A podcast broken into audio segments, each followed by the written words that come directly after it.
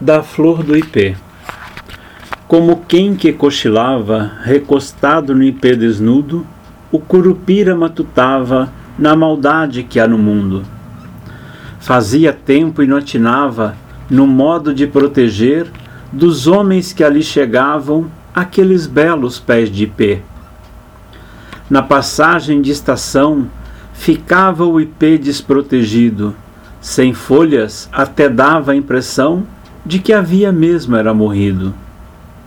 Num pulo salta o curupira, saltitante de alegria, e de sua alma tão caipira, vem a resposta que caricia.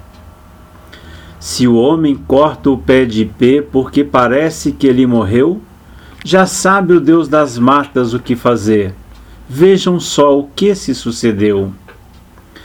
Sai o curupira caminhando com seus pés virados mata fora e com cada árvore vai assuntando sobre os segredos da sua flora.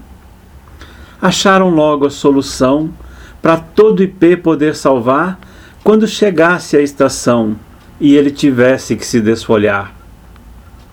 O Deus das matas se apressou na decisão de cobrir o ipé de ipê com flores das mais belas Tão logo sua última folha fosse ao chão, floresceria o ipê, lindas flores amarelas.